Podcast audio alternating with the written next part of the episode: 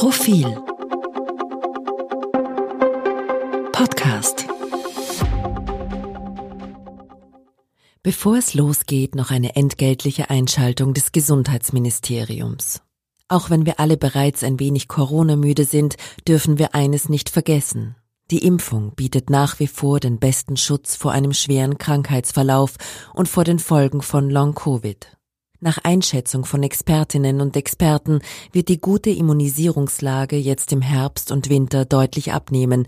Daher lautet das Motto Impfen schützt, Impfen hilft, Impfen ist das beste Mittel, um mit dem Coronavirus langfristig zu leben und die Pandemie einzudämmen. Solltet ihr bereits Impfungen erhalten haben, bitte vergesst nicht auf die Auffrischungsimpfung. Informationen und Beratung rund ums Impfen bei eurer Ärztin oder eurem Arzt, in eurer Apotheke und auf gemeinsamgeimpft.at. Für ein gesundes Miteinander lassen wir uns impfen. Und jetzt zurück zur aktuellen Episode. Ferngeblieben. Müssen Frauen bei einem aussichtslosen Kasperltheater mitmischen? Nein. Wie letztlich erwartet, wurde Alexander van der Bellen für eine zweite Amtszeit zum Bundespräsidenten gewählt.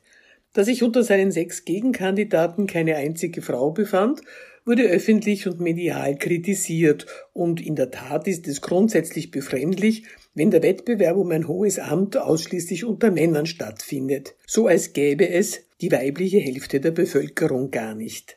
Eine Schande sei das, schrieb Irmgard Chris, Präsidentschaftskandidatin 2016, in Profil.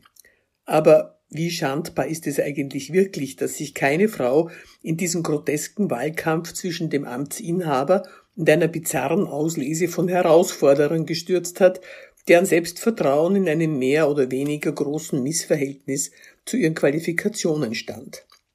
Welche Art von Kandidatin hätten wir denn gewollt? Eine bestqualifizierte Spitzenpolitikerin, die, ja, die was? Sich in einem Kasperltheater verschleißt, um anschließend doch der österreichischen Tradition des Wiederwählens vom Amtsinhaber zu unterliegen? Oder eine weibliche Version der Alpha-Primaten, die sich unter Kriegsrufen an die Brust getrommelt haben? Oder eine sympathische, aber argumentativ eher unbeholfene Künstlerin, die bereit ist, das höchste Amt im Staat Learning by Doing anzugehen? Ganz ehrlich, hätte das den Frauen der Demokratie oder dem Weltfrieden genützt? Ich denke, dass Frauen nicht unbedingt verpflichtet sind, der Quote ausgerechnet dann zu dienen, wenn absehbar ist, dass sie sich wieder einmal selbstlos für die gute Sache geopfert haben werden. Und schon gar nicht sind sie verpflichtet, genau dieselben Symptome einer unfassbaren Hybris zu entwickeln, wie manche Männer vielleicht unter dem Einfluss von zu viel Testosteron oder vielleicht unter dem Leidensdruck von zu wenig davon. Irmgard Griss ist 2016 nicht gegen einen amtierenden Bundespräsidenten angetreten. Das macht einen großen Unterschied und hat ihre Gewinnchancen entscheidend erhöht. Denn in Österreich ist es üblich, dem einmal gewählten Präsidenten, wenn er seine Sache halbwegs respektabel gemacht hat, eine zweite Amtszeit zu genehmigen. Das kann man gut oder schlecht finden.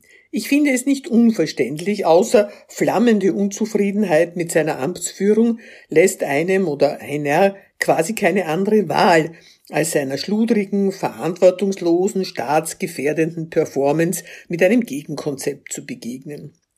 Vielleicht ist ja auch denkbar, dass keine Frau van der Bellens bisheriges Wirken verstörend genug gefunden hat, um sich gegen alle Vernunft in einen Kampf mit ihm zu stürzen, als gelte es das Vaterland vor ihm zu retten. Fünf der Gegenkandidaten haben diese ohne mich torkelt Österreich in einen Abgrund Pose ja durchaus eingenommen. Überzeugend wirkten sie dabei aber nicht, sondern ziemlich lächerlich. Debattieren könnte man darüber, was zweimaliges Wählen bringt, wenn der Ausgang der zweiten Wahl so gut wie feststeht und ob es nicht gescheiter wäre, sich auf eine einmalige, dafür etwas längere Amtszeit für den Präsidenten oder die Präsidentin zu einigen.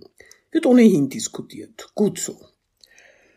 Van der Bellens Herausforderer haben sich indessen ja nicht wirklich um das Amt des Präsidenten beworben, wie es in der Verfassung steht, sondern um ihre Vorstellungen davon, ohne Rücksicht auf die Verfassung oder die politische Realität. Vier von ihnen haben dabei grausliche Machtfantasien entwickelt. Einer hat jugendlich unbekümmert die Arbeitsgruppe Weltverbesserung ausgerufen und der sechste hat möglicherweise selber nicht verstanden, was er gesagt hat. Keiner von ihnen kann ernsthaft geglaubt haben, von ausreichend vielen Wählern und Wählerinnen für tauglich befunden zu werden. Alle haben ihre Kandidatur benützt, um ihre Selbstvermarktung durch einen gesteigerten Bekanntheitsgrad zu optimieren. Sie wollten also nicht eigentlich die Präsidentschaft, sondern bessere Erfolgsaussichten bei künftigen Vorhaben, sei es eine Parteigründung, ein Parteiantritt bei der Nationalratswahl, eine Spitzenkandidatur bei der nächsten Landtagswahl. Sie haben den Präsidentschaftswahlkampf als Reklametrommel für sich und ihre Pläne instrumentalisiert, man könnte auch sagen zweckentfremdet. Das mag karrieretechnisch schlau und üblich sein, aber spricht es gegen die Frauen, dass sich keine bereit gefunden hat, die Präsidentschaftskandidatin zu mimen, um in Wahrheit andere Ziele zu verfolgen, egal ob politischer oder gar geschäftlicher Natur? Irgendwie finde ich es erfreulich, dass sich die bekannte Inhaberin des bekannten Trachtenmodengeschäfts nicht zur Präsidentin berufen gefühlt hat, auch wenn sie damit deutlich weniger diversitätsorientierte politische Abenteuerlust an den Tag legt als der Waldviertler Schuhfabrikant. Nennen Sie mich halt feig. Apropos, was VDB angeht, so hoffe ich, dass er sich in seiner zweiten Amtszeit mutiger zeigt, wenn es gilt, korrupte Machenschaften, Stichwort ÖVP-Chats, als solche zu benennen.